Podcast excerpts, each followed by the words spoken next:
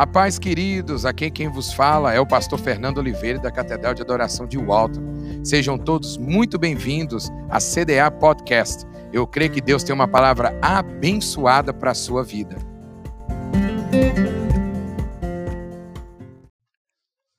Como é que vocês estão? Estão todo mundo bem hoje? Glória a Deus. Culto de missões, é, foi dada essa incumbência de pregar sobre missões e às vezes algumas pessoas não conseguem entender realmente o sentido de missões. Algumas pessoas às vezes não dão muita, né, muita, não se interessam muito e não dão muita importância para o culto de missões. E às vezes a gente costuma ver que os cultos de missões nem sempre estão cheios, não sempre estão lotados. Não sei se é medo do chamado que Deus tem, que Deus pegar de jeito, mas eu sei que se você hoje veio aqui é porque a palavra era para você. Amém? Eu sei que você vai sair daqui abençoado. Não por mim, porque eu vou receber. Porque a palavra do Senhor fala que ela é uma, palavra, uma, uma faca de dois gumes. Assim, quando ela entra, se eu estou pregando, eu estou falando alguma coisa, pode servir alguma coisa para você e ela também corta em mim. Corta em você e corta em mim. Então, do jeito que vocês são abençoados, eu também quero ser abençoado aqui em cima. Amém? E antes de começar é, de dar a palavra, se você quiser preparar a tua Bíblia aí, nós vamos estar lendo uh, em Marcos, no capítulo 5, do primeiro versículo ao 5. Marcos 5, verso 1 ao 5. Eu primeiro é, preciso falar para vocês o desafio que é viver com Deus, meus queridos. É um desafio grande. Sabe por quê? Porque, segundo a Bíblia, a sabedoria de Deus ela é loucura para os homens. Se você quiser ficar sentado por enquanto, pode se sentar, que eu vou dar um, falar um pouquinho aqui. A sabedoria de Deus é loucura para os homens. A palavra do Senhor fala que Deus ele não enxerga as coisas do jeito que nós enxergamos. Ele enxerga de um modo diferente. Amém? Você quer um exemplo disso? Quando, quando o Senhor mandou o profeta Samuel à casa de Jessé para buscar um novo rei para Israel, Samuel se depara com Eliabe, o filho primogênito de Jessé. E quando Samuel olha para Eliabe, ele vê naquele homem um homem alto, forte, bonito. E ele comparou a Saul. Saul também tinha essa aparência bonita. Então ele já pensou com ele mesmo: aqui está o rei de Israel. Encontrei, não preciso nem procurar mais. O Senhor já me, colocou na minha frente o rei de Israel. E Deus falou para ele: Olha, eu não olho como vocês olham, eu não vejo, não enxergo como vocês enxergam. Não atente para a sua aparência e nem para a sua altura, porque eu o tenho rejeitado. O homem vê o que está diante dos olhos, mas eu olho para o coração. Amém? Nós conhecemos bem essa história. E Davi, ele estava onde? Estava no campo, trabalhando para o pai dele, apacentando as ovelhas. Né? Foi o último a ser chamado, passaram ali todos os seus irmãos. E acho que o pai dele nem lembrava de Davi, porque quem vai dar importância para um raquítico, um homem pequeno, que a palavra fala que ele era fraquinho. Mas Davi vezes, tinha uma coisa que às vezes o pai dele nem sabia, que era o temor a Deus. Então, quando Samuel manda esse, um, um homem chegar até o campo e chamar Davi, Davi chega até Samuel. E Samuel, de repente, no, no seu, seu, próprio olhar, ele deve ter olhado e falado assim: oh, mas isso aqui vai ser o novo rei? Isso aqui? Davi devia ter chegado lá sujo, às vezes rasgado, cabelo bagunçado. Ele estava trabalhando. Às vezes ele estava até fedendo, estava até com um odor desagradável.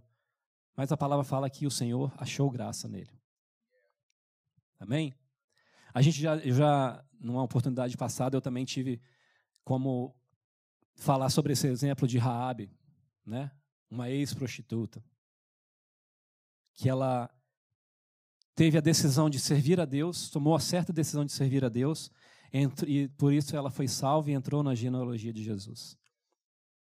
Amém? Uma mulher com passado esquisito e ela teve um futuro brilhante. Amém? Deus é bom demais. Agora eu vim falar para perguntar para você, quantas vezes já chegaram para você e falaram, olha, você não vai dar em nada? Às vezes, às vezes na sua mocidade, às vezes até hoje eles falam isso para você. Você não tem jeito. O teu problema não tem jeito. Tudo que você tentou fazer até hoje você não conseguiu, não dá mais.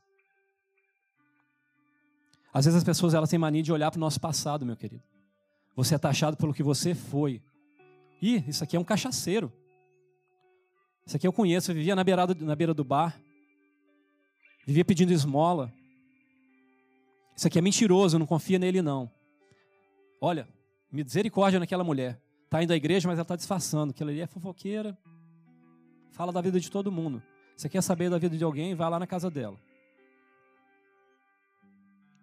Meu querido, quando você está caído, o que mais tem são pessoas para apontar o dedo para você.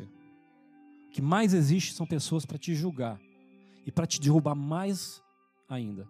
Para fazer você sentir lá no fundo do poço, arrastando. Mas eu vim te falar uma coisa: é aí que entra o nosso papel. É aí que entra o papel da igreja. Você, meu querido, você precisa ser essa mão estendida. Para julgar já tem muito. Nós precisamos amar. Nós precisamos amar. Mas, Michael, como é que eu vou ajudar? Eu não sou capaz, eu não. Eu tenho medo. Para Deus isso não é problema. Mas eu sou tímido, eu não sei nem conversar. Para Deus isso também não é problema. Amém? O que nós precisamos entender, meu querido, é que quem dita as regras é o Senhor. Quem dita as regras é o nosso Deus. Que Jesus ele entra em situações que ninguém às vezes se atreve a entrar. Ninguém quer, mas Jesus quer. Ninguém quer chegar, mas Jesus é corajoso, ele vai na frente. Amém? E aí que nós queremos ler essa palavra aqui em Marcos, no capítulo 5, verso 1 ao, é, 1 ao 5. Pode ficar sentado, não tem problema. A palavra do Senhor fala assim: Eles atravessaram o mar e foram para a região dos Gerasenos. E quando Jesus desembarcou, um homem com um espírito imundo veio dos sepulcros ao seu encontro. Esse homem vivia nos sepulcros e ninguém conseguia prendê-lo, nem mesmo concorrentes. Pois muitas vezes lhe haviam sido acorrentados os pés e as mãos, mas ele arrebentara as correntes e quebrava os ferros dos seus pés. Ninguém era suficientemente forte para dominá-lo. Noite e dia ele andava gritando e cortando-se com pedras entre os sepulcros, sepulcros nas colinas. Amém? Vamos parar só a leitura por aí? E eu quero atentar para você um pouquinho antes do que aconteceu, essa, essa acontecido. A palavra do Senhor fala que Jesus estava do outro lado do mar. Ele estava pregando numa praia. E devido à quantidade de pessoas que foram se aglomerando, a multidão Onde Jesus está, meu querido, e onde Jesus, as pessoas verem o milagre de Jesus acontecendo, ele atrai pessoas, amém? Onde Jesus está, há algo diferente. Então as pessoas querem participar. E ali aconteceu que essa multidão foi chegando e foi tomando lugar. E Jesus o que ele fez? Ele entrou num barco e se afastou um pouco da praia para pregar do barco, para que todo mundo pudesse enxergar. Amém? E ao final da noite, ao entardecer, Jesus falou: Olha, fala aos seus discípulos, vamos para o outro lado. Ok. Eles obedeceram, pegaram o barco e foram atravessar. A palavra do Senhor fala que Jesus estava um pouco cansado, ele se, ele se encostou, ele, ele deitou no barco e adormeceu. Neste momento que ele adormeceu, a palavra fala que, aqui como nós cantamos do, né, das ondas aqui, do, da, da água, o mar se agitou e se formou uma grande tempestade sobre eles. E que parece incrível, mas os discípulos ficaram preocupados, ficaram com medo. Ficaram com medo daquela tempestade e simplesmente acordaram Jesus: Jesus, Jesus, Jesus, mestre, não te importa que pereçamos. Jesus sabe o que faz, meu querido. E Jesus simplesmente eu acho que, eu imagino que Jesus deve ter olhado para eles e feito assim. Jesus olhou para o mar e falou: Aquieta-te. E naquele mesmo momento, aquele mar se acalmou, as ondas cessaram, o céu se abriu, a tempestade foi embora. E Jesus virou para eles e falou assim: Por que vocês estão com tanto medo? Vocês ainda não têm fé? Que palavra, hein? Você já pensou, meu querido, você andar com Jesus o tempo todo ver os milagres de Jesus acontecendo e você ainda duvidar do poder de Jesus? A gente pode trazer para a nossa vida de hoje o que aconteceu com os discípulos. Aí, tudo bem, nós não caminhamos com Jesus em pessoa, mas nós caminhamos com Jesus em espírito, ele está conosco. A palavra foi dada, ele foi, foi mas o espírito ficaria, amém? Os discípulos, eles viram tantos milagres acontecerem que eles eram para ficar tranquilos, mas não, eles ficaram com medo. Eles não entendiam que quando Jesus está no barco, tudo vai bem. Não há coisa ruim que possa acontecer. Amém? Você acredita que tudo que Jesus faz tem um propósito? Amém? Eu acredito. Você acha que Jesus deixou aquela multidão do outro lado ali à toa e atravessou o mar à toa? Quando eu estava lendo essa passagem aqui, meu querido, na hora o Senhor ministrou no meu coração a palavra das 100 ovelhas. Que ele deixou 99 no aprisco, ou seja, bem guardados, protegidos, mas ele foi atrás de uma ovelha que estava perdida. Sabe por quê? Porque o amor de Jesus é igual para todos, é igual para nós que estamos aqui dentro e igual para aqueles que estão lá fora. O mesmo amor que nos alcança pode alcançar o pecador. Então, na hora, quando eu estava lendo aqui, eu lembrei dessa passagem das, das 100 ovelhas. E a palavra do Senhor fala, como nós lemos aqui, que Jesus desembarcou e um homem sujo, seminu, eu acredito que todo rasgado, todo machucado, com cara de doido mesmo, veio ao encontro dele. E que a palavra fala que muitas pessoas tentaram prender esse homem, mas ninguém tinha força o suficiente. Acorrentaram aquele homem e aquele homem arrebentava as correntes. Você imagina a força que esse homem tinha, a tribulação que esse homem estava vivendo para ele arrebentar uma corrente com as mãos. Que nem um ferro podia prendê-lo. Ninguém, não tinha homem. A palavra fala que não tinha homem forte o suficiente para segurar esse homem. Vocês acham que a presença desse homem nessa cidade era bem-vinda? Lógico que não. A fama dele era a pior fama que podia ter naquela, naquela cidade. Onde aquele homem passava, o pessoal já sabia. Ó, aí vem problema. Sai de perto. Esse homem aqui, ele pode até machucar a gente, ele é doido. Eu acho que você chega numa cidade às vezes, aí tem uns cachorros soltos lá, os cachorros correm atrás de você, né? Eu acho que esses cachorros olhavam para esse homem e ó, corria dele, porque ele corria atrás dos cachorros. Tão doido que esse homem era. Mas quando ele viu Jesus de longe, ele correu e ele simplesmente se ajoelhou diante de Jesus. A palavra fala que ele reconheceu Jesus. Na realidade, a gente sabe que ele estava possuído por uma legião de demônios. Mas quem sabe a força que levou ele até Jesus não foi ele mesmo. Porque se fosse pelos demônios, ele não chegava perto de Jesus. Ele ia para longe. Mas aquela forcinha, de repente, um pouquinho de força que ele tinha nele, ele chegou perto de Jesus. E ele perguntou: Jesus, o que queres comigo, filho do Deus Altíssimo? E Jesus perguntou: Nós conhecemos a história. Demônio, qual é o teu nome? E eles falaram: Legião. Ele tinha muitos carregando com ele. Meu querido, eu acredito que aquele homem era tão indesejável naquela cidade, naquele lugar. Eu acho que, que, eu tenho certeza que nem a família dele queria ele por perto. Você imagina você não querer um membro da sua família perto de você? Será que a gente vive algumas coisas assim desse tipo hoje?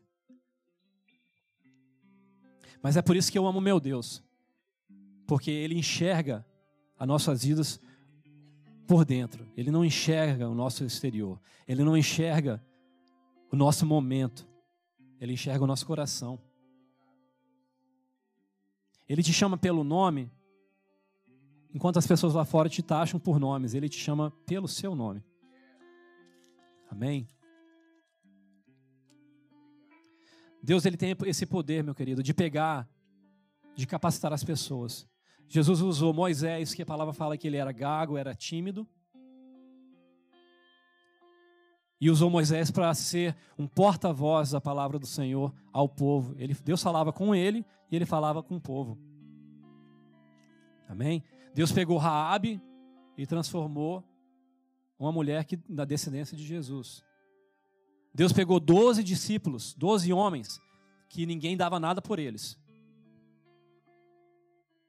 mas transformou em discípulos, propagadores da palavra do Senhor. Esse é o Deus que nós servimos. E a palavra diz que depois de ser liberto, o que, que esse homem fez? Ele quis seguir a Jesus. É muito bom seguir a Jesus depois que você é liberto. É o que mais, é que todo mundo quer fazer, é o que nós queremos, é o que nós fazemos depois que a nossa que a nossa conversão acontece, nós, nós temos sede do Senhor, nós temos vontade, curiosidade, nós queremos servir ao Senhor. E engraçado que nessa passagem, Jesus falou com ele: Vem comigo, larga tudo e vem comigo. Foi isso que Jesus falou? Não. Jesus falou com ele: Não. Você vai ficar aqui. É engraçado, né? Porque a gente vê é, pregações das parábolas e que Jesus salvou, curou, aleijado, olha, pega a tua cama e caminha, ou, ou com o jovem rico, vai vende tudo que tem e me segue. Mas para esse homem, Deus falou, Jesus falou com ele: você vai ficar. Você vai ficar.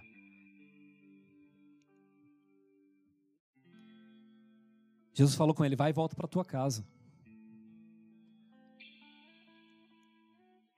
E a palavra do Senhor fala que ele chegou na casa dele e as pessoas ficaram maravilhadas com o comportamento dele. Meu querido, às vezes você às vezes você não precisa abrir a sua boca para falar nada.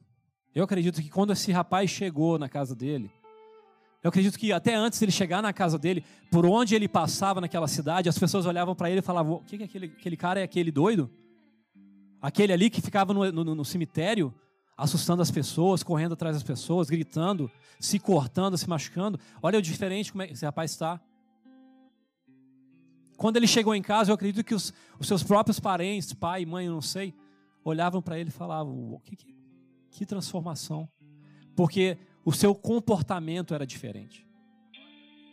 E às vezes o comportamento levou ele a ter uma fala diferente.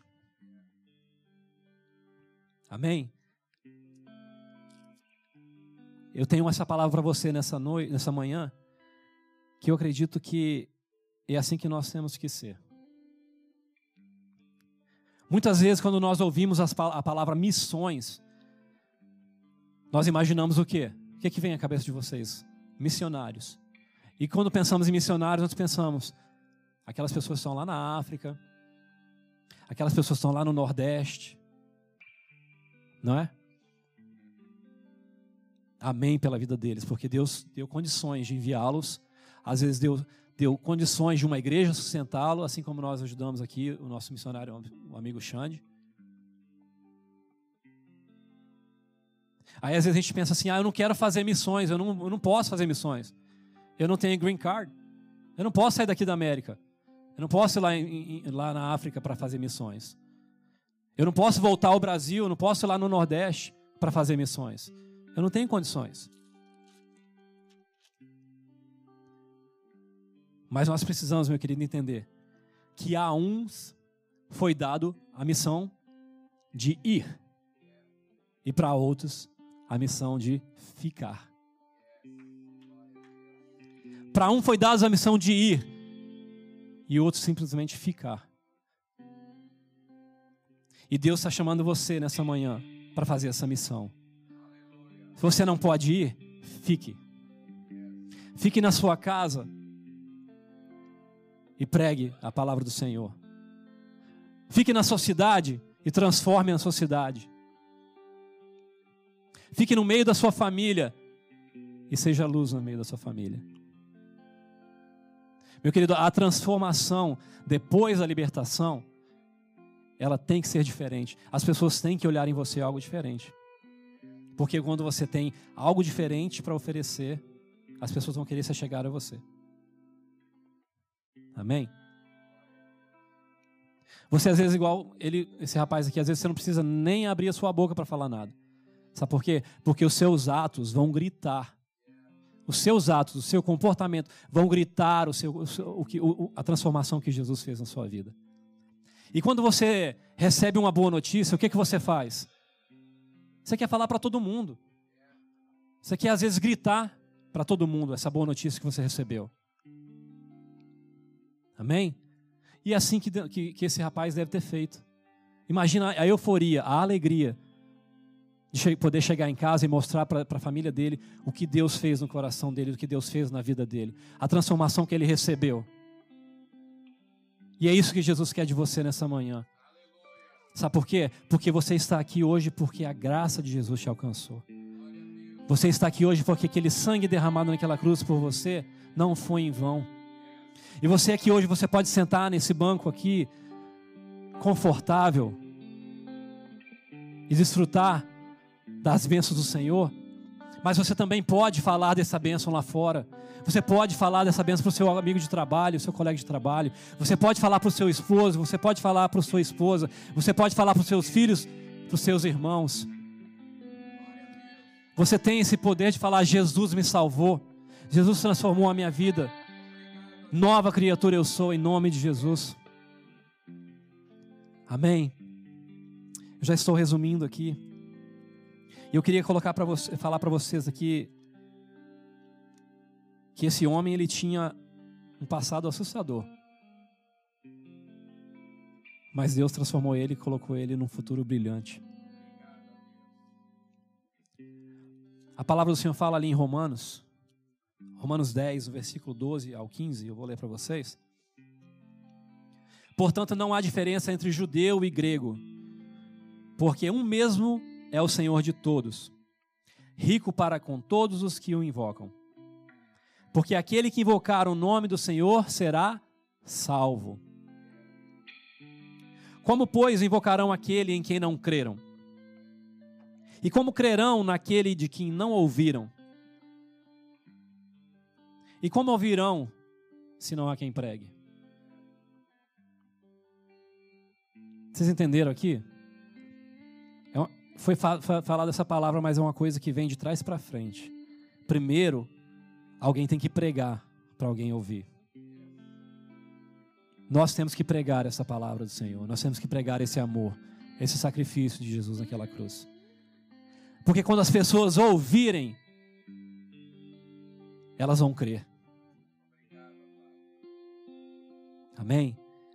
A fé ela vem pelo ouvir, não é? Nós temos que fazer a nossa voz, sermos a voz de Deus nessa terra. Porque quando você crê, você é salvo. Ou seja, vamos pregar, as pessoas vão ouvir, então Deus trará a salvação. A salvação não é você que, que oferece, não é você que dá. A palavra do Senhor fala que muito, a seara é grande, mas que poucos são os ceifadores, são os trabalhadores da obra do Senhor. E Deus está chamando você nessa manhã para ser mais um trabalhador na obra do Senhor. Meu querido, há muitas pessoas lá fora que só que só ouvem críticas. A gente estava falando ontem na reunião dos homens sobre o amor.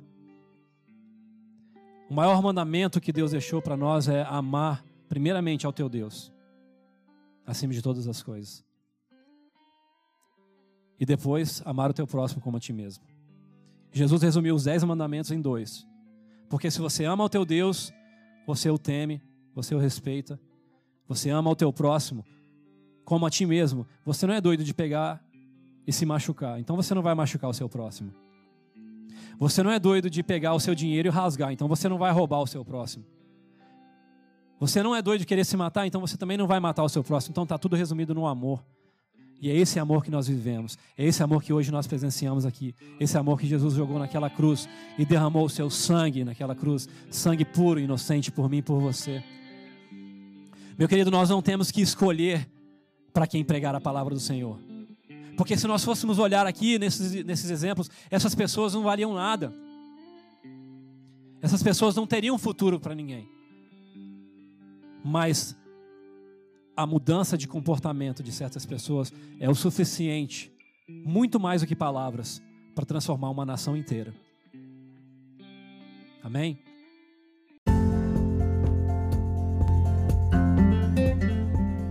Se você não quer perder palavras assim como essa, não esqueça de nos seguir aqui. É clicar no sininho para ser sempre notificado assim que sair algum conteúdo novo. Um forte abraço e que Deus te abençoe. Até mais!